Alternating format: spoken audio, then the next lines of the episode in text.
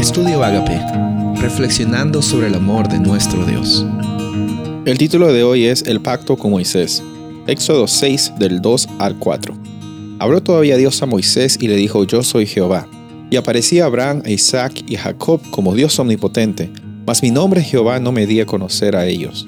También establecí mi pacto con ellos de darles la tierra de Canaán, la tierra en que fueron forasteros y en la cual habitaron.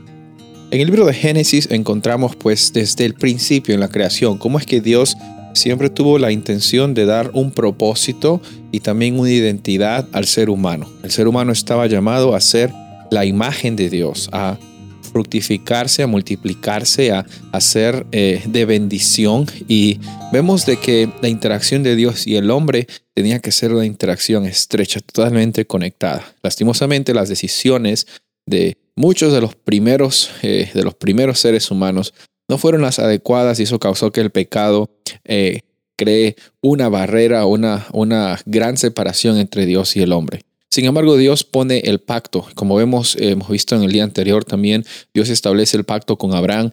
Y ahora también vemos de que en las siguientes generaciones también Dios renueva su pacto. Dios renueva y dice, eh, voy a querer ser de bendición para ustedes. Ustedes obviamente están pasando por problemas difíciles, pero yo los he escogido a ustedes para ser bendecidos y para que sean de bendición a las personas alrededor de ustedes.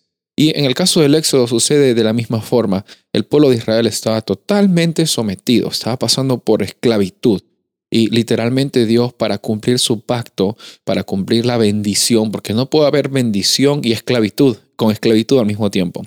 Para que cumpla la bendición del pacto, primero tuvo que liberar a los israelitas del yugo de los egipcios. Para que Dios tenga la oportunidad de establecer un pacto contigo, lo primero que Él hace, Él hace, recuerda, es la iniciativa de liberarte de los problemas, de las adicciones, de las barreras que están impidiendo que tú te entregues a Él. Y sabes, Él es tan misericordioso que a pesar de nuestras deficiencias, a pesar de que pensamos que es por nuestros esfuerzos, Él pone la iniciativa, nos libera, nos da la oportunidad de recibir al Espíritu Santo en nuestros corazones y ser bendecidos y ser de bendición. Aquí vemos de que Dios se manifiesta en la vida de Moisés y le dice, ¿sabes qué? Yo he escuchado los clamores de, tu, de, mi pueblo.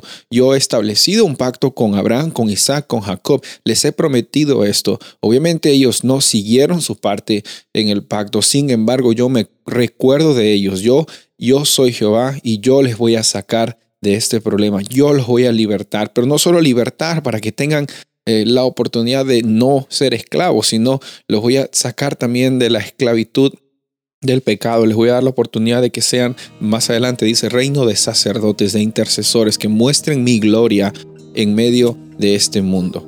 ¿Sabes? De la misma forma, hoy Dios te está haciendo ese llamado. De la misma forma que Dios fue fiel con el pacto con Abraham, con Isaac, con Jacob, cuando se manifestó con Moisés. Él se quiere y se está manifestando hoy en tu vida. Mi oración en esta ocasión es que el Espíritu Santo te abra los ojos y siempre consideres que Dios siempre estuvo allí, siempre está y siempre lo estará. Soy el pastor Rubén Casabona y deseo que tengas un día bendecido.